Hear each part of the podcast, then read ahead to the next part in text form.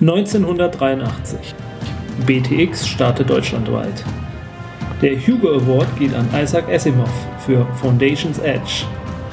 Im Kino läuft The Day After, Star Wars, Return of the Jedi und Superman 3. Black Adder und das A-Team feiern Premiere im Fernsehen und Doctor Who feiert sein 20. Jubiläum. Unter anderem auch mit der Episode Enlightenment.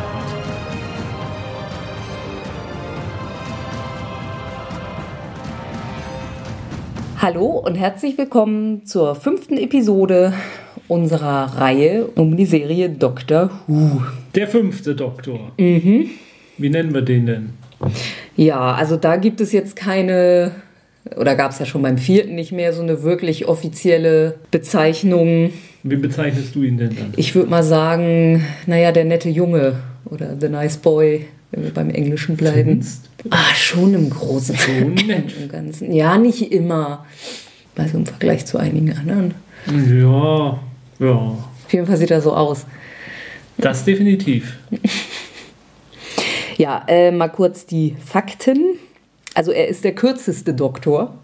Er hat die wenigsten Episoden, die kürzeste Anzahl an Jahren. Er hat insgesamt ähm, naja, ähm, ja, ist jetzt ein bisschen schwierig zu rechnen, weil nämlich in der letzten Staffel die das Serial Resurrection of the Daleks in zweimal 45 Minuten ausgestrahlt wurde, mhm. anstatt als vier Episoden. Nein, so, also es sind dann so ungefähr 74 Episoden. Aber ist er dann auch kürzer als Eccleston? Der bisher. Ach so, der bisher. Ja, ja okay. Ja. Das hat er mich jetzt etwas. Nee, ich betrachte immer nur ab dem Zeitpunkt und in die Vergangenheit. Ach so. 20 Serials. Das ergibt drei Staffeln, die Staffeln 19 bis 21. Und er war in den Jahren 82 bis 84.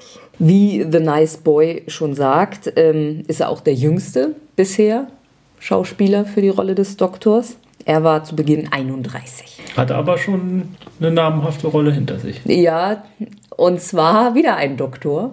Und Der zwar, Doktor und das liebe Vieh. Genau, die titelgebende Figur dieser Serie. Nee, nee, nee. Nicht? Also er war einer, er Ach war so. dann Land, aber er war nicht der Haupt, nee, nicht, okay. nicht der Hauptdoktor, okay, glaube ich. Tristan. Mhm, war, mhm. Da war er auch eher so der, der, der, der junge, unbeschwerte Sunnyboy. Mhm. Nee, aber da stand eigentlich, da gab es noch einen älteren Doktor und dann noch so einen, so einen mittleren Doktor. Und ich glaube, dieser okay. mittlere war die Hauptperson, wenn ich es ah. richtig in Erinnerung habe. Okay, ja, ich muss zu gestehen, dass ich die, glaube ich, nie geguckt habe. Ach doch, die habe ich immer gern geguckt. ja, und außerdem muss man vielleicht an dieser Stelle, wobei man es auch beim 11. Doktor machen kann, nee, beim 10. Doktor machen kann, äh, da sind ja hinter den Kulissen etwas merkwürdige Verwandtschaftsverhältnisse entstanden. Und zwar hat Peter Davidson eine Tochter. Wer ist Peter Davidson? Der, äh, der Schauspieler des fünften Doktors. Ich sage das nur, weil ja, es nicht erwähnt das stimmt, wurde. Ich habe es nicht erwähnt.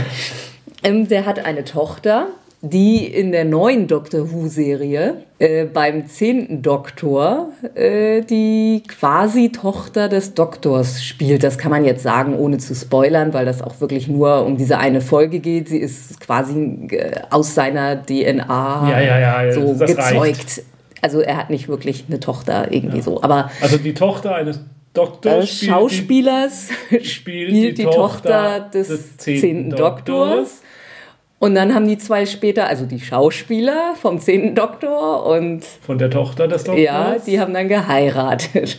So dass also der Schauspieler des fünften Doktors der Schwiegervater des Schauspielers des zehnten Doktors ist. Ein bisschen wibbly wobbly, oder? Ja. Oder wibbly incesty wibbly. ja, eigentlich ja nicht, aber weil sie eben auch noch die Tochter gespielt hat, ja, wird, wird das ein bisschen crazy.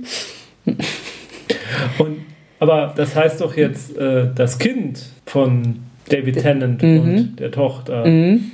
hat jetzt also einen Vater als Doktor mhm. und, einen Großvater, Großvater als Doktor und die Mutter, ja. Okay. Wenn der kein Doktor Who-Fan wird oder die, ich weiß gar nicht, was es geworden ist. Ja, was, haben die nicht inzwischen sogar schon ein zweites? Wir kommen vom fünften ab. Mhm. Kommen wir dann nochmal zurück zum fünften Doktor. Wir hatten jetzt eben uns gerade schon ein bisschen, na gestritten möchte ich nicht sagen, ob er nun wirklich ein netter Junge ist. Also er geht schon, würde ich sagen, relativ ja, liebevoll mit seinen Companions um. Finde ich wobei nicht immer. Er kann halt auch mal ein bisschen knallhart werden. Ja, aber ich finde, äh, also ich, ich habe ihn immer so ein bisschen gleichgültig empfunden. Ja. ja. So, so, so, also ich meine, so einer dieser Sprüche von ihm oder so ein Standardspruch, ich glaube, den haben wir auch in unserem Werbespot da, Braveheart Tegan, so irgendwie. Mm. Aber ich fand, das kommt man auch immer so ein bisschen so. Stell dich nicht so an. Ja, ja, genau, so mm. übersetzen. Also, nee. Also ich finde schon manchmal hat er so ein bisschen, kommt, kommt so eine gewisse so eine gewisse Gleichgültigkeit manchmal hm. raus. Aber hm. vielleicht sind es auch seine Folgen einfach. Also ja. seine Episoden sind sehr düster, finde ich. Hm. Also was auf jeden Fall, ihm geht dieses Manipulative ab.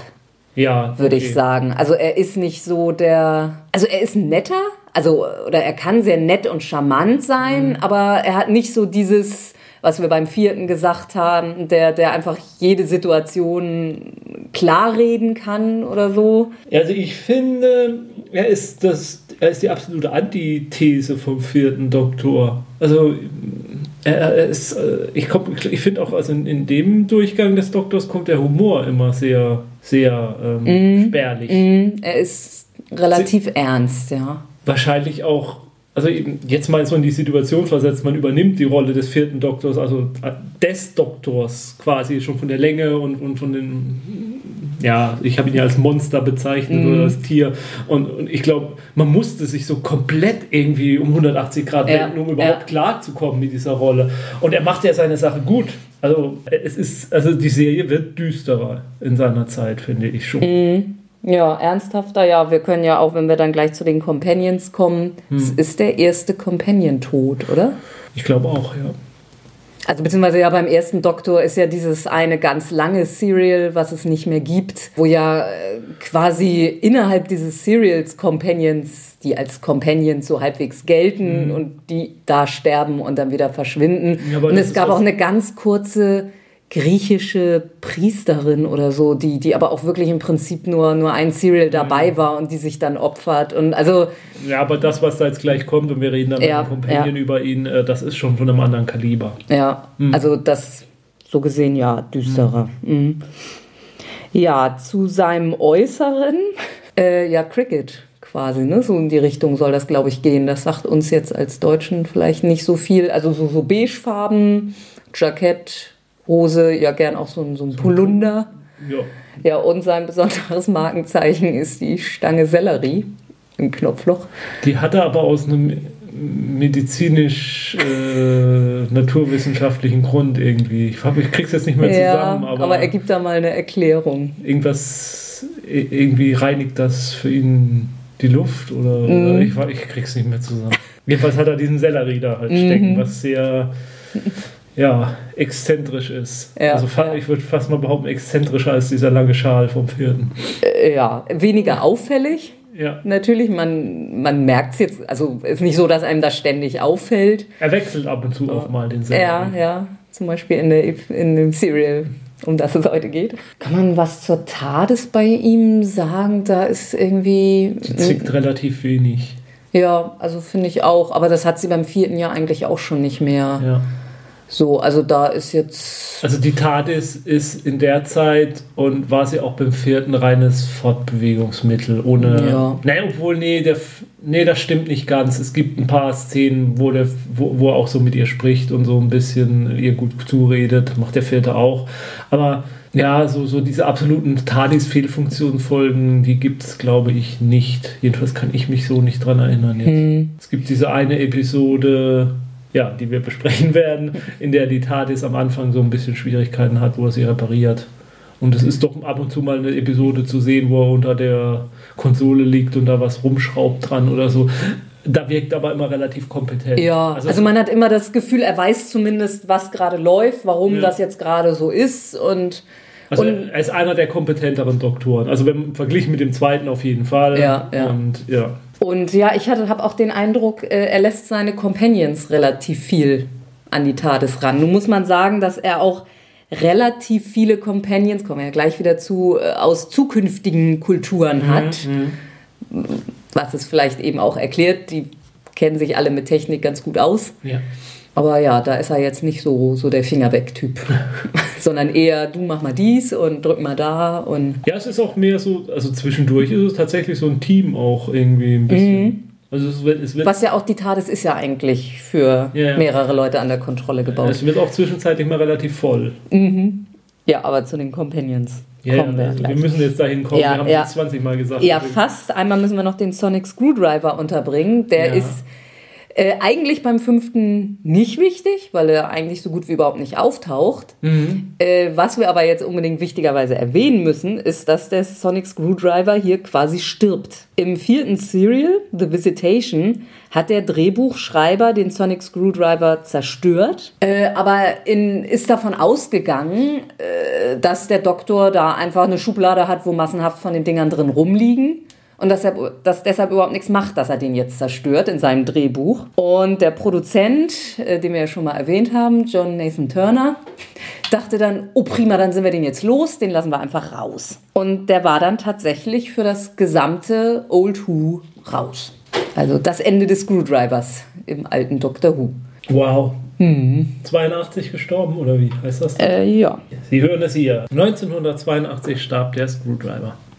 Das ist so, im, in New Who kann man ihn sich nicht wegdenken. Da hat er Ja, aber da, da, da verkommt er ja auch zum Zauberstab. Ja, das ja, ja, klar. Da Also- fuchteln sie ja die ganze Zeit nur mit dem Ding. Ja, ja, also da ist er extrem viel wichtiger Ja. geworden als in Old Who. Ja. Aber gut, dazu kommen wir dann auch später mal. Jetzt kommen wir dann noch endlich mal zu den Companions. Äh, Wir haben ja schon beim vierten Doktor erwähnt, also der füllt ja kurz vor seinem Tod sozusagen die Companion-Riege ordentlich auf. Ja, der fünfte Doktor hat ja dann noch an Bord Edric. Den haben wir letztes Mal ja dann doch ein bisschen mehr angerissen, als wir eigentlich wollten. Also den Wesley Crusher des Genau. Dr. Who-Universums. Mhm, Der stammt aus dem E-Space, also die Episode haben wir auch noch nicht gesehen, oder das Serial. Da bleibt dann auch Romana zurück und dafür kommt Edric mit. Ob der Tausch jetzt so.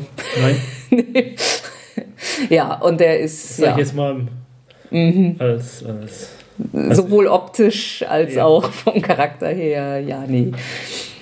Ja, er ist halt ein hochintelligenter, naseweißer, nerviger Teenager. Aber ein Genie. Ja, ja, gibt es ja dann auch öfter mal. Aber was ich sagen wollte, er opfert sich. Ja, nein, nicht wirklich. Also er stirbt. Also er ist der, der, der Verlust, den wir erwähnt haben, der erste richtige Companion-Tod. Ähm, Earthshock. Äh, Earthshock. Gilt als eine der besseren Die, Episoden. die ist auch nicht schlecht. Also die, die erklärt, warum die Dinosaurier ausgestorben sind. Nämlich, weil ein Raumschiff auf der Erde dann abstürzt. Äh, mit Aldrich an Bord. Der meint bis zum Schluss, er könne das noch irgendwie hinkriegen. Er Mhm. könne diesen blockierten Piloten oder so irgendwie. Aber er hat schon eben gesagt, geht ihr weg, ich, ich, oder? Wie war denn das jetzt? So Ganz genau weiß ich nicht mehr. aber er bleibt, also sie sagen zu ihm, komm, komm, und er ist so, Ja, okay, es ist Total- Überheblichkeit. ja, er ist total von sich überzeugt, dass Ja. er das schon hinkriegt. Ja, ja. Und ähm, ist dann auch irgendwie so, so, oh nee, jetzt klappt das ja doch nicht. Äh, also es ist nicht so dieser Heldentod, dass er sagt, ich, ich verschaffe euch jetzt noch Zeit, damit ihr abhauen Mm, Ja, könnt. okay, stimmt. Im Grunde genommen ist es vollkommen unnötig. Ja, ja. Also- ja, vor allem auch, weil also der Doktor schon die ganze Zeit davon ausgeht, das darf nicht passieren, Ja. weil das ja die ganze Erdgeschichte stört und verändert. Und am Ende stellt sich raus, ja, nee, das musste passieren. Das war schon immer passiert. Ja, So, genau. Sonst weil die Dinosaurier, Dinosaurier nicht ausgestorben, mal- sonst hätte es die Menschen nicht gegeben. Und Weil dann wären die Silurians ja auch nie unter Deck gegangen. Ja. Und von daher wäre Ulrich. Äh, Die, die Episode haben wir jetzt mal total gespoilert, aber ja, ich denke, aber wäre er erfolgreich gewesen, hätte es. das hätte die Menschheitsgeschichte Ja. oder die Erdgeschichte verändert, ja. ja. Ähm, der Schauspieler war ja auch nicht so. Ich glaube, der hat das bis heute nicht überwunden, dass er da so sterben musste irgendwie. Also da war er gar nicht zufrieden mit, hat Mhm. man aus solchen Specials irgendwie rausgehört. Ja, er war insgesamt sechs Serials bei Doctor Who dabei, fünf eben beim fünften. Ich muss auch äh, Quatsch, fünf beim vierten. Ja, aber ich muss auch. Nee, sechs, ach, Entschuldigung, sechs beim fünften, fünf beim vierten. So, also insgesamt elf Serials. aber jetzt mal ernsthaft, ich fand den gar nicht so schlimm. Ja, wobei wir auch gar nicht so furchtbar viel von ihm gesehen Ja, haben. aber das, was ich gesehen habe, fand ich nicht so schlimm. Das Schlimmste war noch sein Kostüm mit diesem Mhm. Ja. Sheriff-Stern oder Badge, den er da drauf hat oder so. Das war noch das Schlimmste. Ich fand ihn gar nicht so. Ja, aber wie gesagt, wir hatten jetzt auch nicht so furchtbar Ja. viele. Hm? So, ähm, dann, ja, auch letztes Mal ja schon erwähnt, die kommt kurz vor Schluss des vierten, Nissa. Die mochte ich eigentlich immer ganz gern. aber war auch nicht so furchtbar viel Besonderes an ihr. Also sie war eben auch aus einer zukünftigen Kultur, war recht intelligent, wobei ihr Spezialgebiet glaube ich, Chemie war. Da wird nochmal in ihrer letzten Episode Serial drauf eingegangen. Die, also, die ist für mich so Vanilla irgendwie. Also die habe ich nie wirklich richtig wahrgenommen, so mm. weder positiv noch negativ. Ja, das ist, die ist so ganz nett, die ja. stört nicht, aber ja, die, die fällt auch nicht doll auf. Ja. Also in ihrem Abschied, also die ist noch äh, elf Serials beim fünften Doktor dabei. Mhm. Die geht auch in, also die Episode, äh, die Serial, das wir nachher vorstellen, ist ja Teil einer Trilogie sozusagen, der Black Guardian Trilogie. Mhm. Und da geht sie im zweiten Teil, glaube ich, ja. Ja, also da ist, sind sie auf einer Station, wo viele Leute krank sind und wo dann so ihr biochemisches Wissen von mhm. Nutzen sein kann. Und sie sagt, du Doktor, ich bleib jetzt hier und helf. Und, ja. Wie das so viele Companions irgendwie. Ja, also geht auch relativ emotionslos ab. Ich bin da mal weg, ja, nee, ist gut. Schade, aber wow. Ja, und der dritte Anfangscompanion des fünften Doktors ist Tegan Jovenka, die zwar in der letzten, im letzten Serial des vierten Doktors dazukommt, aber. Ja, sie wird nur gezeigt, aber sie ja, ist noch nicht kein Sie Companion. taucht schon auf, aber der vierte Doktor und sie haben sich eigentlich nie so wirklich kennengelernt. Sie ist dann auch 18 Serials beim fünften Doktor und gehört damit mit auf die Liste der längsten Companions. Mhm. Also kommt halt so hinter äh, Barbara und Ian und ähm, hier Dingsbums, äh, Joe Grant. Aber sie ist schon ziemlich nervig, oder? Ja, also ich finde auch Tigen ist so die erste. Also ich finde, das setzt sich beim sechsten fort. Ja. Ähm, so ein Companion, wo man die ganze Zeit denkt, warum bist du da eigentlich? Ja, also irgendwie ist Geh immer, doch nach Haus. Sie erscheint immer so total angenervt. Mhm. Mault äh. ständig rum. Also nörgelt zwar nicht nur am Doktor rum, obwohl mit Nissa hat sie sich relativ gut verstanden, mhm. aber der nächste Companion, zu dem wir kommen, an dem nörgelt sie vielleicht sogar zu Recht auch ziemlich viel mhm. rum aber auch am Doktor, da wird ständig alles kritisiert und oh, können wir nicht gehen und mhm. also sind wir endlich da mm, und deshalb auch dieser Spruch Braveheart, so gesehen, oh, reiß dich mal zusammen, Alte. Ja, also das ist wirklich äh, so, wo man sich erstens fragt, warum macht der Doktor das nicht? Und also weil sie ja auch, sie ist ja der eine Companion vom, vom fünften Doktor, der aus, die aus der Jetztzeit der Erde mhm. kommt. Ähm, ja, also die kann nicht mal was. Also sie ist Stewardess. Stewardess, ne? Australische hm, Stewardess? Vielleicht macht sie guten Kaffee, ja, australisch. Äh, aber auch aus ihrer Sicht. Man hat nicht das Gefühl, dass sie da irgendwie mal Spaß hat. Aber sie kann die Tat, also da lässt es. Ja, ja, also ja, das ja, schon. Stewardess, Pilot. Ja, also. klar, die, die weiß, wie man. Nein, ich sag jetzt nichts. Ähm, ja, also ich finde die Idee dahinter ja nicht mal so schlecht dass es mal einen, Dok äh, einen Companion gibt, der mal wieder einen Companion gibt, ist jetzt nicht das erste Mal, der jetzt dem Doktor nicht ständig nach dem Wort redet und, und, und ihn anschmachtet oder, oder. Aber, aber es geht halt auch. Äh ohne dass man sich fragt, was sie da eigentlich will. Ich meine, äh, Jamie zum Beispiel hat ja auch viele Widerworte gegeben, aber bei dem hattest du trotzdem immer das Gefühl, der ist gern da und die verstehen sich trotzdem. Er hat halt ja, nur manchmal was zu kritisieren. Und auch Ian zum Beispiel. Ja, ähm, ja. Gut, aber die, die kamen gut, halt nicht zurecht. Aber der die, wollte zurück. Ja, aber die entscheiden. Aber ich, ich meine auch, auch ähm, hier äh, Sarah Jane ist ja auch ähm, relativ für die Zeit, sage ich mal, relativ emanzipiert noch und, und ähm, ähm, sagt dem Doktor auch mal was und, und da wirkt das aber alles nicht so frustrierend, genervt. Also, mm, mm. Ja, vor allem, äh, ich finde, bei Tigen ist es wirklich meistens einfach nur so ein Genörgel. Also nicht du, was du da jetzt gemacht hast, war aber falsch, mhm. weil bla bla. Sage ich mhm. mal, so würde Sarah Jane das machen. Mhm. Das kannst du doch jetzt nicht machen, das ist falsch. Ne? Oder wie Ian das dann auch gemacht hat oder Barbara sondern einfach nur, oh, ich will hier weg, alles blöd, warum machen wir das? Ich will nicht. Mhm. Also, ja. Ja, noch nicht ganz aus dem Teenageralter raus. Ja, eigentlich schon. Aber ja, also das ist eine der unsympathischsten, finde ich. Ja.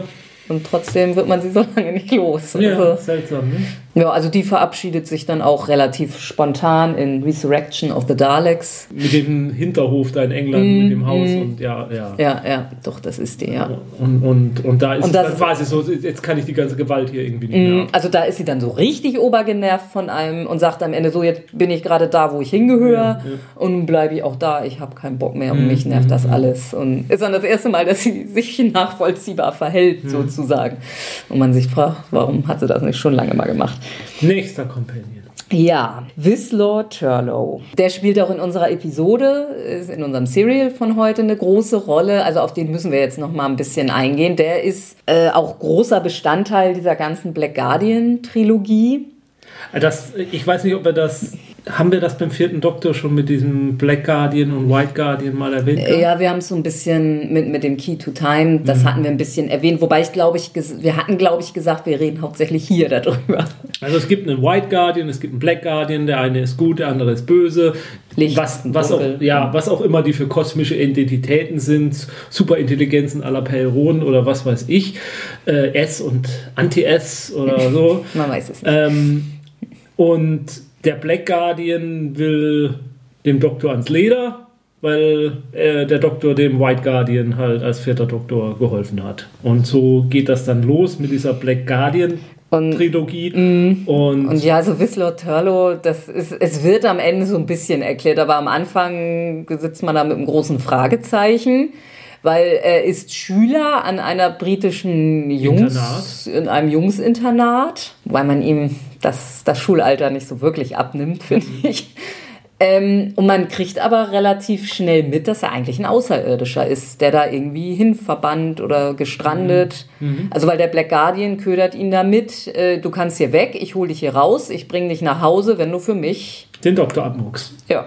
Und das versucht er dann auch. Mhm. Also das ist ein Companion, der am Anfang versucht, den Doktor zu töten.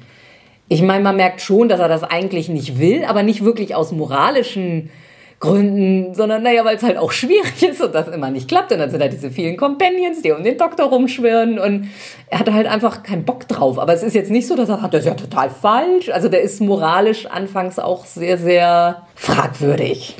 Ich muss aber sagen, ich mag diesen Companion irgendwo. Ja, also ja ich, ich, mag ihn auch. Der hat was, der bringt halt auch eine ganz andere Dynamik rein. Ja. Also und das ist auch mal sehr, sehr interessant, dass da einer ist, bei dem du ständig äh, das Gefühl hast, und das stimmt natürlich auch oft, äh, dass der äh, das Ganze sabot zu sabotieren versucht. Und, äh ja, das einzige Problem ist, das hält natürlich nicht lange durch. Ich meine, man kann nicht 20 Serials machen, in diesem dieser Charakter ständig probiert, den Doktor umzubringen. Und das nicht weil, schafft. Weil ja. dann, wirkt, dann wird er irgendwann zum absoluten Trottel. Mhm.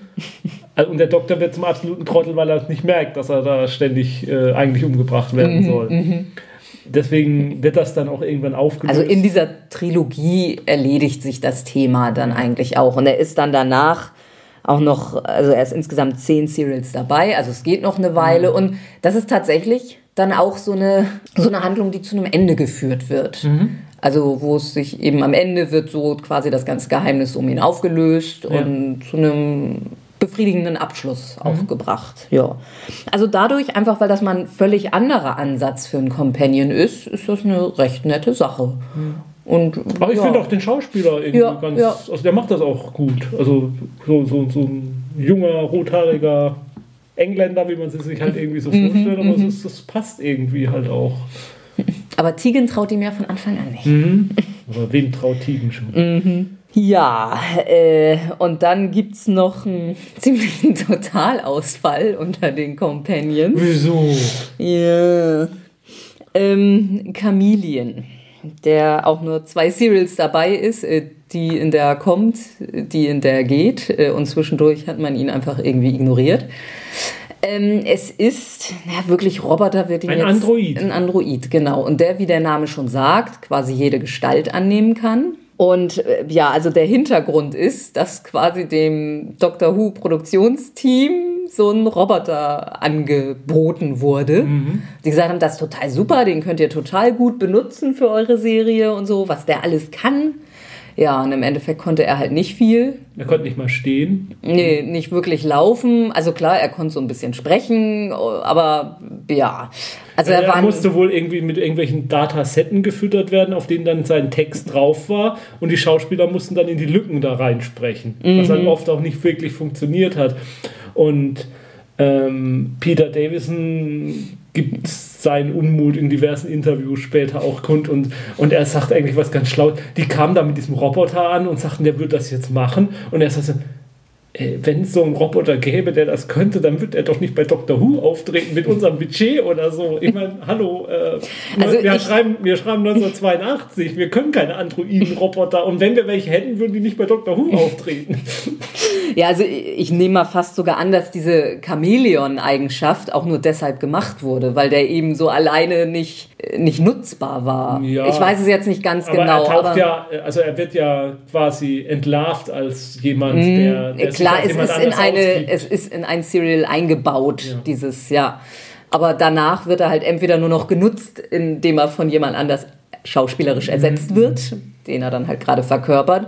Und äh, ja, also der, das eigentliche Roboter-Ding, das liegt dann in irgendeiner Ecke rum und sie nutzen gerade mal diese Sprachfunktion. Aber äh, als Hintergrund, es war natürlich dieser Punkt, äh, es lief gerade, wir haben es ja gehört, Star Wars im Kino, Mhm. C3PO und R2D2 und Obwohl das erste war ja K9 dafür, ja, aber und, ja. ja, aber man wollte jetzt halt nochmal wieder sowas haben und um mit Star Wars mithalten Mhm. zu können. Aber es war halt zum Scheitern verurteilt. Ja, die Folge, wo er geht, ist dann übrigens auch äh, die, wo das von Turlo aufgelöst wird. Ist eigentlich auch eine recht gute Episode. Ja. Planet of Fire, also. Also, Ja, aber was, das, äh, sind wir mit den Companions dann durch? eigentlich? ja, fast. Also, dann kommt noch kurz vor Schluss Perry Brown, aber die ist einfach hauptsächlich beim sechsten Doktor. Äh, Perry. Und der sechste Doktor hat ja eigentlich auch fast nur sie Ja, also als Companion. Also, beim sechsten haben wir da nicht viel anderes zu Beschränken bereden. wir sie und ihre Vorzüge beim Mhm. sechsten Doktor. Ich rede von Möpsen. Und kurzen Höschen.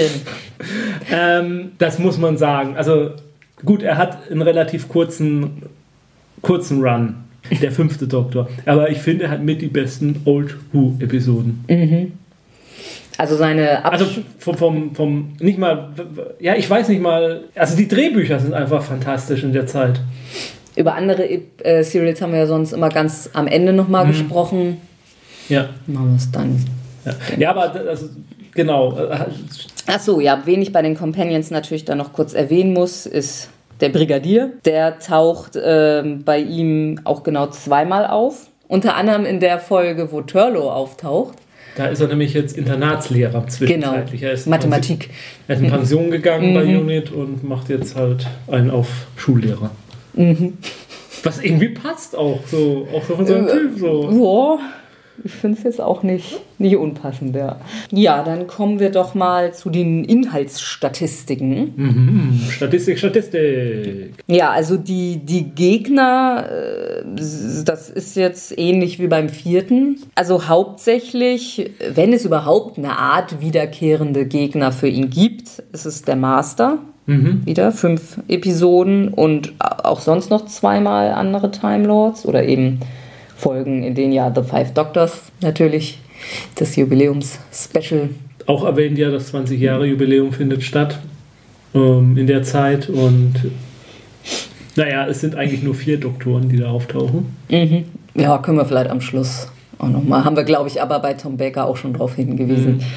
Ja, ansonsten gibt es einmal die Daleks mit Davros, Mhm. zweimal die Cybermen, ja, die auch in Earthshock, ne? Mhm. Da sind sie einmal. Mhm.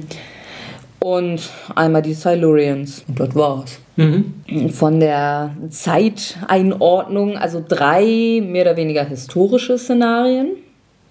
Wobei eins davon, das wir aber auch nicht gesehen haben, ich weiß jetzt auch nicht, welches das ist, ist tatsächlich komplett historisch, also ohne irgendwelche außerirdischen Einflüsse, was wohl die Zuschauer damals auch recht irritiert hat. Ich glaube, das war der letzte Versuch in diese Wann kommen Richtung. denn endlich die Aliens? Dann noch so sechs äh, Serials mit der Erde, so jetzt oder Zukunft. Und elf Serials in anderen Welten oder dem Weltraum. Also auch wieder mehr als die Hälfte im All.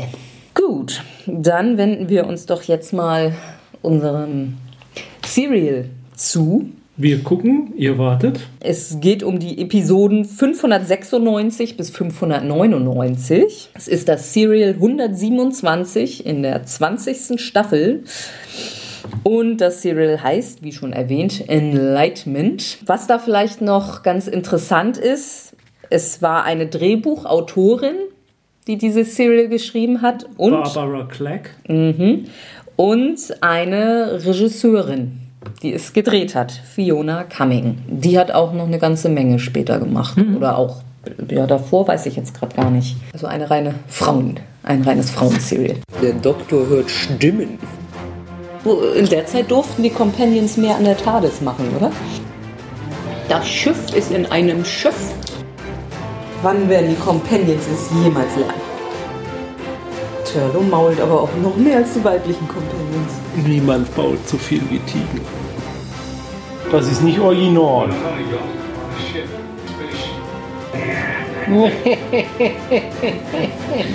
Glaubt, der ist böse.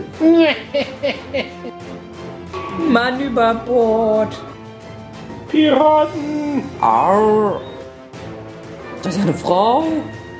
Unser Serial beginnt damit, dass die TARDIS dann doch mal Probleme macht, beziehungsweise das war schon am Ende des Serials davor. Und während der Doktor noch versucht, äh, das, also sie verlieren Energie sozusagen. Und der Doktor hört Stimmen oder eine Stimme und folgert dann relativ fix. Das muss der White Guardian sein, der versucht mit ihm Kontakt aufzunehmen. Und daher auch der Energieverlust. Ja, genau. Der White Guardian braucht diese Energie quasi, um mit ihm in Kontakt treten zu können. Und der blöde Turlo sabotiert das dann ein bisschen, obwohl er, glaube ich, nicht mal wirklich mitgekriegt hat, dass es der White Guardian ist. Und der White Guardian schickt den Doktor dann an den Ort, an dem unser Serial dann spielt und äh, ja, versucht ihm eine Botschaft zu übermitteln, die aber ein bisschen kryptisch rüberkommt. Der Doktor weiß im Prinzip nur, ja, er muss da irgendwas verhindern, weil der Gewinner, Winner takes it all. Und das muss er verhindern. Mehr weiß der Doktor am Anfang auch nicht. Ja, sie stellen dann relativ schnell fest, dass sie auf einem mm, Schiff aus, aus der, wie sagt man denn das auf Deutsch, der Edwardschen Zeit, Edwardianischen. ja, Ed edwardianischen Zeit in England sind und ja, merken aber auch relativ schnell, also irgendwie die Besatzung Weiß gar nicht so recht, wie sie hergekommen ist, wer sie Ja, warum? angeheuert hat. Und die Offiziere, die man so sieht, die, die sind irgendwie ein bisschen unheimlich. Die sind nicht so, so richtig echt. Also Tegan bleibt auch erst, ähm, also zur Zusammenfassung, wir haben Turlow und wir haben Tegan als Companions. Äh, Tegan bleibt erst zurück an Bord, äh, weil der Doktor hofft, dass der White Guardian nochmal versucht, mit ihm Kontakt aufzunehmen. Und dann auch sagt, er braucht jemanden an Bord, dem er trauen kann. Also so richtig trauen tut er Turlow nicht, sagt er da auch offen und nimmt ihn deshalb mit. Und äh, also die TARDIS hat ja sozusagen ein Außenfenster. Und also Tegan kriegt eine Nachricht nochmal, aber also das hatte ich jetzt eben schon gesagt, ihr Teil der Nachricht war da schon drin. Und ja, plötzlich klebt jemand am Fenster und guckt rein, obwohl das ja irgendwie technisch jetzt nicht, aber ist egal. Und dann erschrickt sie furchtbar und äh, ja, weil der scheint auch dann runterzufallen oder so. Und dann sucht sie nach dem und da merkt man dann hauptsächlich, also das ist so ein Offizier, der ist äh, ja zwar einerseits total freundlich, aber so, so unheimlich freundlich irgendwie. Ja, ich meine, das können wir jetzt so ein bisschen abkürzen. Es stellt sich dann relativ schnell raus, dass die Offiziere sogenannte Eternals sind. Also es wird nie so, glaube ich, ganz genau gesagt, aber man kann sich, glaube ich, so vorstellen, sie sind irgendwelche Energiewesen oder so, die jetzt aber halt nur diese Form von Menschen angenommen haben.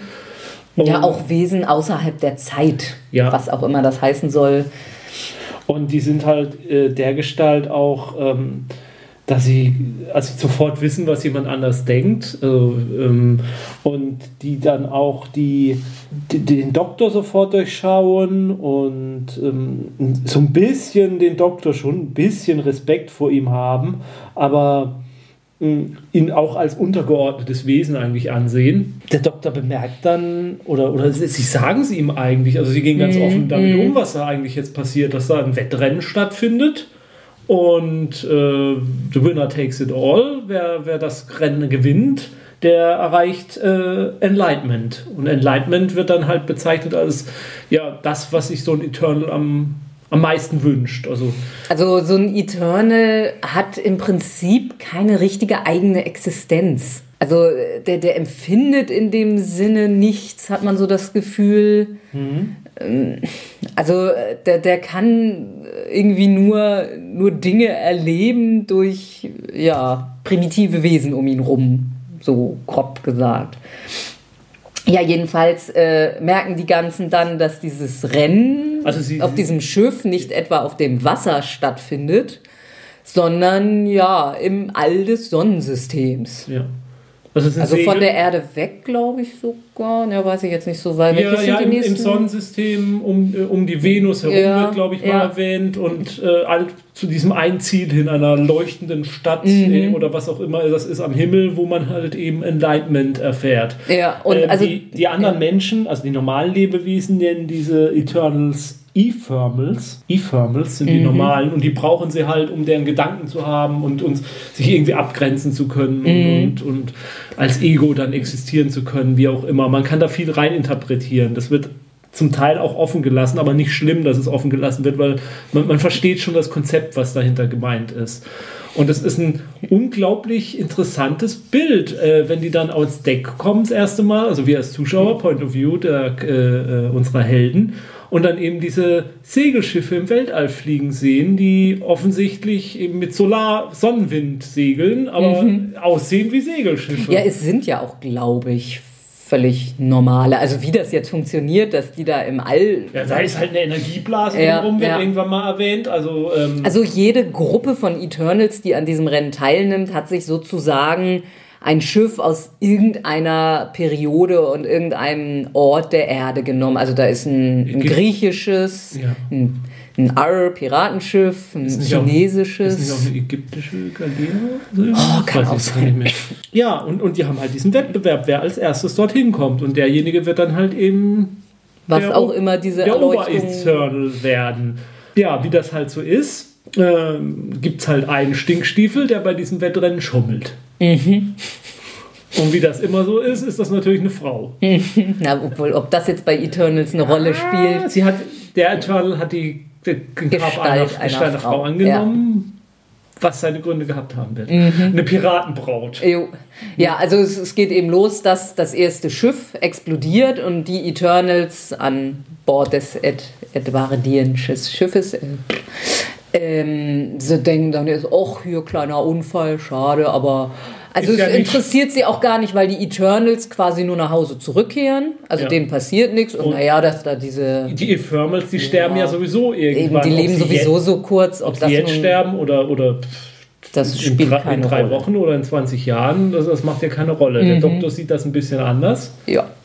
äh, ist dementsprechend auch ange, angefressen. Aber ja, es geht erstmal weiter mit der Handlung und ähm, Also es taucht natürlich auch wieder der Black Guardian ein paar Mal auf, äh, der Turlo, ne, so eine Mama, also der, der ist schon langsam ziemlich stinkig auf Turlo, weil der den Doktor immer noch nicht um die Ecke gekriegt hat. Und äh, ja, dann kommt es sogar zu einer Szene, wo Turlo ja im Prinzip versucht, Selbstmord zu begehen. Also er ist eben mit an Deck des Schiffes und also sie haben zwar so eine Art Taucheranzüge an, Taucherraumanzüge, wie auch immer, die sie aber direkt an Bord gar nicht brauchen. Ja, und er springt über Bord. Ja. Also irgendwie auch vom Black Guardian irgendwie getrieben, weil ja. er jetzt auch keine Lust mehr auf ihn hat oder, oder ähm, Turlo einfach so, so hin und her gerissen ist und mit, mit, diesem, mit den verschiedenen Loyalitäten nicht mehr ab kann. Also halb, halb wird er getrieben, halb springt er freiwillig Mhm. und äh, stirbt dann aber natürlich nicht, sondern landet an Bord der Piratin. Genau, aus irgendeinem Grund sammelt die ihn ein. Und ja, dann, äh, also weil er ist ja schon so ein Opportunist, versucht er sich mit ihr zu verbünden und sagt, jo, ich helfe dir und ich finde Alignment auch prima, ich will auch gewinnen und ja.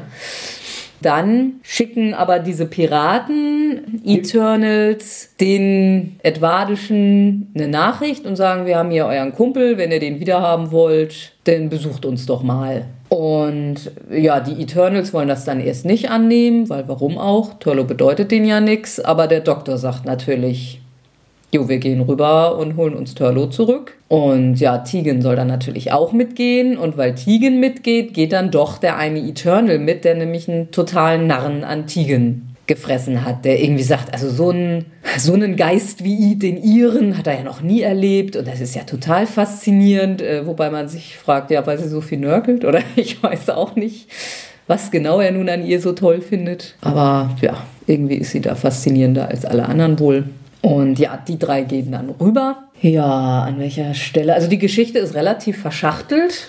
Dann jetzt auch so mit den mhm. Erzählebenen, deshalb weiß ich jetzt. Ja, man braucht da jetzt, glaube ich, nicht so in die Details gehen. Also Turlo äh, schnüffelt dann natürlich wieder rum und findet raus, äh, dass diese Piratenbraut äh, quasi auch Kontakt zum Black Guardian hat, dass der ihr also hilft, die anderen Schiffe zu sabotieren. Und als er dann ja quasi über Bord geschmissen werden soll oder getötet werden soll, weil er da erwischt worden ist, sagt er ihr eben, öh, ich bin auch mit dem Black Guardian und wir machen das zusammen. Und da geht sie dann ja, zum Schein erstmal drauf ein. Ja, man kriegt dann auch bald raus, wie die das überhaupt machen konnten, dass sie die anderen Schiffe zerstört haben, ohne dass es wie ein wie ein Angriff wirkt. Und zwar also irgendwie mit Hilfe des Black Guardians kann sie so Energie ungesehen auf ein anderes Schiff lenken, wenn da ein bestimmter Kristall vorher untergebracht worden ist. Und dem Doktor geht dann auch relativ schnell auf,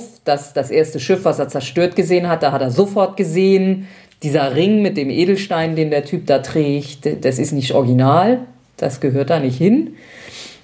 Und ja, dann wird Tegan wird von ihr mitgenommen, hypnotisiert sozusagen. Und äh, Tegan ist natürlich so ganz schick gekleidet im Abendkleid und mit einer Tiara auf. Und dann bringt die diesen Edelstein in, in Tigans Tiara unter. Und ja, kurz danach werden sie dann im Prinzip nach Hause geschickt. Eben, ja, damit der Edelstein da drüben ist und sie das Schiff zerstören können. Ja, der Doktor rettet Turlo dann am Ende wieder und äh, ja, so ganz richtig aussprechen tun sie sich da noch nicht, aber Turlo sagt, er will dann jetzt hier bleiben und weiter spionieren. Weiß man jetzt nicht so ganz genau, wie viel davon doch noch wieder Eigennutz ist oder ja. Ja, und dann versucht sie also, also die, die Piratenbraut, das Schiff zu zerstören. Der Doktor äh, merkt das gerade noch rechtzeitig, dass das in der Tiara sein muss, zerstört das Ding, stellt fest, auch in die Splitter. Die Splitter reichen noch und dann sammelt er sie schnell im Taschentuch ein und schmeißt sie über Bord. Nee, und dann, dann ist es eigentlich quasi so, dass damit das Rennen auch irgendwie quasi beendet ist, weil der Sonnenwind dadurch dann durch die Explosion irgendwie abstirbt mm. und, und das edwardianische Schiff äh, hat dann halt einen Vorsprung und irgendwie ist es dann aber so, dass dann der Doktor quasi das Rennen gewonnen hat. Mhm. Und äh, dann stellt sich raus, Enlightenment ist eben, sind eben der Black Guardian und der White Guardian. Die sind, die, die warten da quasi am Ziel. Mhm. Und äh, die bekommen dann irgendwie, das, der Doktor bekommt dann quasi so einen Kristall mit dem er dann irgendwie das Enlightenment halt bekommen kann. Ja, aber auch so ein bisschen das, das Wissen des Universums. Ja, so, ne? also, ist ja Enlightenment, ja. also alles zu wissen. Und äh, äh, Turlo hat aber quasi auch mitgewonnen und er kriegt diesen Kristall halt auch und der Black Guardian meint dann jetzt... Also, ja, also der Doktor weist ihn ja zurück ja. und sagt, da ist eigentlich niemand bereit zu, er will das nicht. Ja. Und, und, Turlo hat halt auch dieses Angebot, es zu haben und der Black Guardian meint dann so, ja, er kriegt das jetzt und wenn er den Doktor... Der White Ach so, ja, doch. Und, und wenn er ihn den Doktor jetzt tötet irgendwie nochmal, dann kann er auch die TARDIS haben und alles. Und, und in dem Moment entscheidet sich dann halt Turlo für die gute Seite und wirft diesen Kristall dem Black Guardian. Ja, der White Guardian hat ihm aber auch gesagt, er könnte da so ein Stück von haben. Sozusagen, ja. das ist Diamant, könnte ja. reich werden. Ja, das bietet ihm auch der White Guardian an. Ja, jedenfalls, das ist, das, ist, das ja. Wichtige ist, dass ja. Turlo es ablehnt und diesen mhm. Kristall dem Black Guardian entgegenwirft und damit den Black Guardian halt auch erstmal ja, ausschaltet, aber der White Guardian sagt auch, solange es mich gibt, gibt es auch den Black Guardian, der ist nicht endgültig weg. Aber erstmal macht er keinen Ärger mehr. Ja. Und damit endet dann das Jo. Serial. Mhm. Ja, also es ist eine sehr atmosphärische, sehr atmosphärisches Serial, finde ich so. Es lebt natürlich von dieser Idee, dieses, Mhm. dieses Rennens mit, mit Schiffen im, im, durchs All irgendwie und, und der, der gekonnten Umsetzung, dass das nicht lächerlich wirkt. Was halt, wenn Mhm, Wobei die, die Piratenbraut schon sehr over the top spielt. Ich glaube, das war auch in der Zeit eine durchaus prominente ja, Komikerin auch. Ne? Also, Also- die hat ein Grinsen, das an das von Tom Baker rankommt. ja, also es ist halt sehr viel. ja, auch der Black Guardian. Der, ähm, die stemmen halt die, die, die, die Arme in die Hüften ja, und lachen diabolisch. Ja. Ähm, das ist schon, ja, natürlich ist es nicht mehr zeitgemäß, klar. Aber wie gesagt, es ist sehr gut inszeniert. Ähm, die Motivation der, des Doktors und von Turlow funktioniert auf gewisse Weise sehr Mhm. gut. Und ja, auch dieses Geheimnis um dieses Rennen, was da jetzt dahinter steckt. Und ich finde auch die Eternals sind, also die, die anderen Eternals, jetzt die sie ist jetzt vielleicht die Ausnahme, aber die anderen Eternals wirken dadurch, dass sie so, so, so unter, ähm, Unteremotional. ja, ja, so, so, so, so, so, so, so überhaupt nicht richtig geschauspielert, sondern so, so, so unbeteiligt wirken. Dadurch wirken sie erst richtig gut, weil dadurch Mhm. wirken sie so fremdartig. Ähm, einer der Eternals verliebt sich dann aus irgendeinem Grund in Tegan. Na, verliebt ja nicht. Ich hatte ja eben schon gesagt, dass er so total fasziniert von ihrem Ja. Supermind ist. Ja, aber das, das, äh, das wirkt dabei so fremdartig, wer da vorgeht, dass es auch schon wieder bedrohlich ist Mhm. Ja, quasi. ja, ja. Also es hat mehr was von Stalking als von romantischen Balzverhalten oder so. Also es passt auch alles. Es ist sehr gut gemacht einfach. Ja, ja. Da passt alles viel zusammen einfach. Und ich finde, gar- ich, meine, wenn man es mal akzeptiert, dass die halt äh, quasi die Materie formen können, wie sie wollen und da so, noch, äh, so ein Piratenschiff, dann, dann kann man ja schon sagen, na gut, das sieht jetzt halt aus wie ein Piratenschiff, aber wirklich sind es natürlich die Segel aus irgendwas anderem, was tatsächlich Sonnenenergie auffangen, äh, Sonnenwind auffangen kann. Und, und das ist ja eine Technologie, die tatsächlich funktioniert. Also Die schaffen es ja auch sozusagen, die TARDIS wegzudenken. ja, von daher ist es halt auch so eine, äh, so eine Episode, die halt quasi ohne Monster auch auskommt. Weil das hat man ja oft in solchen, selbst in Serials, in denen jetzt mal nicht die Daleks oder die Cybermen auftauchen und es um, um was anderes geht, dass sie doch irgendeine Art von Monster noch einbauen, wenn das nur das Schoßtier von irgendjemandem ist oder so. Und, und da verzichten sie ja komplett auf irgendein Monster-Design und das, das macht die Folge vielleicht auch einen Tick glaubwürdiger dadurch.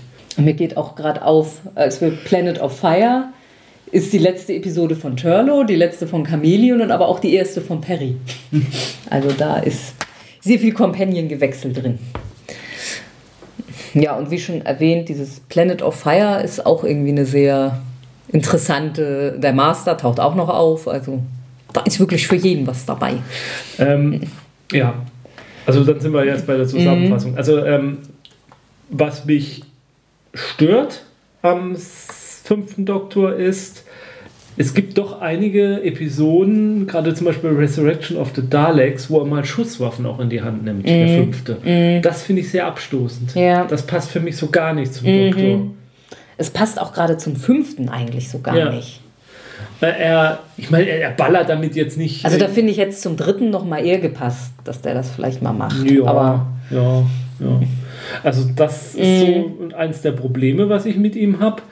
Ähm, ansonsten muss ich echt sagen, äh, lebt der fünfte viel halt von den guten Drehbüchern, die da zum Teil sind. also wie gesagt, seine Abschluss, sein Abschlussserial The Caves of Androsani gilt als eine der besten Also es gibt Umfragen. Serials Ja, es, ever. es gibt Umfragen, wo tatsächlich auch The Caves of Androsani besser äh, als auch, auch mit New Who-Episoden schlägt. Und Cave of Androsani, wir haben es deswegen nicht genommen, weil es quasi die Abschiedsfolge des Doc, also das ist, da reinkarniert der fünfte zum sechsten dann. Und deswegen wollten wir sie nicht nehmen, aber die ist schon wirklich gut gemacht. Ähm, auch eine Folge, die ohne Daleks und Cybermen rauskommt, eher eigentlich so, eine, so einen Arbeitskampf darstellt, um es mal ganz grob zusammenzufassen.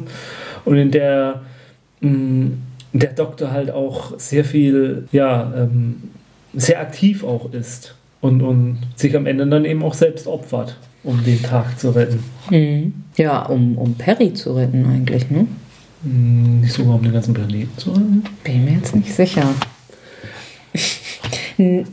Am Achso, ich verwechsel es jetzt mit dieser. Äh, Es gibt da eine Szene, in der auf, ähm, dieses Raumschiff auf die Erde, äh, auf den Planeten runter äh, landet wieder, nachdem er weggebracht werden soll und dann das Raumschiff übernimmt und dann da im Sturzflug auf den Planeten da runter. Aber das ist ja noch nichts, was ihn umbringt. Dann nachher. Damit habe ich es verwechselt. Ja, er hat nachher ein Heilmittel, mit dem er entweder sich oder Perry Gest- ja, retten stimmt, kann. genau, genau. Und ja, eben noch ein recht gutes Serial ist The Five Doctors, Überraschenderweise, ne? wo eben ja eigentlich nur vier Doktoren mitspielen, weil der vierte nicht wollte. Ja, und der erste Äh, Doktor mit ist. einem anderen Schauspieler Ja, besetzt, genau. ja, notgedrungen. Und ja, da tauchen nochmal ordentlich Companions auf. Also mit dem ersten taucht Susan auf. Beim zweiten logischerweise Jamie. Der zweite Doktor geht ja nirgendwo ohne Jamie hin. Äh, der dritte kommt mit Sarah Jane. Und ja, der fünfte müsste Tegan sein, oder? Müsste eigentlich Tegan sein. Und- Achso, und der Brigadier, der taucht auch auf. Ja. Nee, Turlow auch. Der Tom Baker ähm, taucht quasi auch kurz auf, aber nur in Gestalt von nicht verwendeten Szenen von einem Serial, was nie abgedreht wurde. Das hatten wir beim vierten erwähnt, ja. Ja, doch, also das ist halt ein Serial, was dann auf ähm, Gallifrey spielt. Der Master spielt natürlich auch mit. Und ja, aber wo auch viel zur, zur Time Lord-Geschichte drin vorkommt. Zum Time Lord Lore. Ja, seine, seine erstes, sein erstes Serial, das ist aber auch schon ziemlich lange her, dass wir das gesehen haben. Das ist ja irgendwie mit so einer komischen, äh, mit so, so einem komischen äh, Hof oder, oder so, so, so einer Burg oder so, wo so die Treppen irgendwie, also so wie heißt dieser Künstler, der diese Bilder malt, wo die Treppen so ineinander gehen und das so unlogisch und das alles nicht. Ist das Escher? Ja, kann sein. Also so Das ist das Serial Castrovala. Castrovala, Valva. Mhm. Hm? Ja, dann müssen wir jetzt den fünften noch in unsere Liste einordnen. Also er ist bei mir definitiv hinter dem zweiten und dem dritten. Ja. Ich tue mir jetzt gerade ein bisschen schwer, ihn und den vierten. Das ist jetzt, glaube ich, ja, je nachdem, welchen Aspekt man betrachtet vielleicht. Also wie Jens ja auch schon sagte, er hat halt sehr, sehr gute Serials, sehr gute Drehbücher. Also wenn man vom Charakter ausgeht, glaube ich, wäre ich wahrscheinlich doch lieber mit dem vierten unterwegs. Ja. Hat man, glaube ich, mehr Spaß. Ja, das denke ich auch. Ähm, er, er, stinkt jetzt nicht ab Nee, bei den nee, anderen, nee, gegenüber den anderen, das nicht. Aber es ist schon, wenn man jetzt, ja, vielleicht ist das so die beste, mit welchem von den Doktoren wird man am liebsten durch die Gegend fliegen und dann würde ich ihn wahrscheinlich auch hinten anstellen. Vielleicht noch Zumal- lieber als mit dem ersten, Ja. aber Zumal halt natürlich halt auch die Abenteuer, die er erlebt, relativ düster sind. Ich weiß nicht, ob man diese Abenteuer erleben möchte. So. wenn man nicht gerade Edric ist. Ja, ähm, ja, es ist vielleicht auch, wie soll man sagen, vielleicht ist der, fünf, der fünfte Doktor ist halt auch irgendwie schon so, so der Anfang vom Ende. Also die beste Zeit von Doctor Who, von Old Who, äh, haben wir hinter uns gelassen. Ja, wobei eben, wie gesagt, noch ganz großartige Serials kommen. Das zeigt ja sowas wie äh, Caves of Adrosani Ja, ja, oder auch Enlightenment. Die, Ja, aber irgendwie ist es ja. so, es ist, es ist schon so, der Schwanengesang, finde ich, fängt schon so ein bisschen an. Klar, es, es kommt noch der sechste und der siebte und Ja, ne? aber das, äh, das hat schon so, so ein, ja, es, es scheint schon so, so, dass Dr. Who nicht mehr so weiß genau, was es sein will, teilweise. Also es ist, wie gesagt, recht erwachsen und düster teilweise. Ähm, es ist äh, äh, gewalttätiger mitunter, wobei das beim sechsten noch schlimmer eigentlich wird. Also da werden wir dann auch drüber reden müssen. Und es liegt wahrscheinlich auch so ein bisschen am Produzenten, ähm, der, der ja auch zum Teil eben klassische Doctor Who-Autoren äh, nicht mehr drin haben wollte. Das aber auch nicht durchgehalten hat, weil Robert Holmes dann zum Beispiel eben auch verantwortlich eben ist für, äh, äh, für die Caves of Androsani. Ja, ist von Robert Holmes, Caves of Androsani. Also er ist dann wieder reingeholt worden, also die richtig guten dann auch. Aber man hat schon so, äh, die Leute um Turner herum haben schon versucht, halt so die besten Autoren, die sie kriegen können, noch äh, für die Serie auch. Und, und das, das, das ist halt das, was über den sechs, äh, über den fünften Doktor auf jeden Fall noch, noch funktioniert. Am Ende dann halt, wenn der fünfte dann weg ist, dann, dann wird es dann wird's wirklich schwierig. dann kommt eine wirklich schwierige Zeit auf uns zu und die nächste Episode wird auch, äh, ja, da wird sehr viel mehr Kritik geben, glaube ich. Mhm. Naja, und da ist auch hinter den Kulissen bei Doctor Who irgendwie eine ganze Menge komisches Zeug mhm. passiert. Das soll es dann erstmal gewesen sein. Okay, also dann, ver genau, dann verabschieden wir uns hier vom fünften Doktor. Wir werden ihn dann, ähm, man, man, man, nee, man begegnet ihm später nochmal wieder in einem ganz kleinen Mini-Special, wo mhm. der fünfte und der zehnte aufeinandertreffen. Mhm. So ein Jubiläums. Benefits. Ein Red Nose Special. Nee, ähm, ähm, Children in Need heißt ah, das, ja, glaube ich. Children in Need, genau. Da treffen die beiden nochmal aufeinander. Äh, ja, aber ansonsten taucht er, glaube ich, auch nicht mehr auf. Es gibt dann auch keine Jubiläums-Specials oder so irgendwas mehr, wo er dann noch. Nee, naja, das Five-ish Doktor. Ja, okay, das, da, spielen sie, da spielen sich aber die, die Doktor-Schauspieler. Die Schauspieler spielen sich als die Schauspieler des Doktors, ja. ja. Jetzt zum, zum 50-Jahres-Special. Das war sehr gut, sehr lustig. Ja. Gut, äh, aber ähm, das war es dann auch für ihn. Ich glaube auch, ähm, ja, ich glaube, Peter Davison ist halt auch relativ früh ausgestiegen, weil er mhm. äh, nicht so festgelegt drauf sein wollte. Und das merkt man halt auch, dass, ja. Ähm, er ist da vielleicht ein bisschen mit ein bisschen weniger Leidenschaft ja, noch ja, rangegangen ja, als zum Beispiel Tom Baker. Ja, aber auch die anderen. Ja. So, Also ich, ich glaube, die, die erst, er ist der erste Doktor, für den das eher mehr ein Job ist als mhm. äh, Berufung. Die ersten vier, für die war das schon die fühlten sich dann auch, ich bin jetzt der Doktor ja, und ja. Äh, nicht, dass er jetzt keinen Spaß an der Arbeit hat oder so, das will ich ihm gar nicht unterstellen, aber ähm, ja, es war ja Berufung, genau. Also mm, ich glaube nicht, mm dass, es nur eine, dass er es als Berufung empfunden hat. Ja. Okay, wir sehen uns beim sechsten wieder. Das wird ein Spaß. Bis dahin, äh, guckt schön weiter, zum Beispiel ähm, ja, den sechsten Doktor. Tschüss. Tschüss.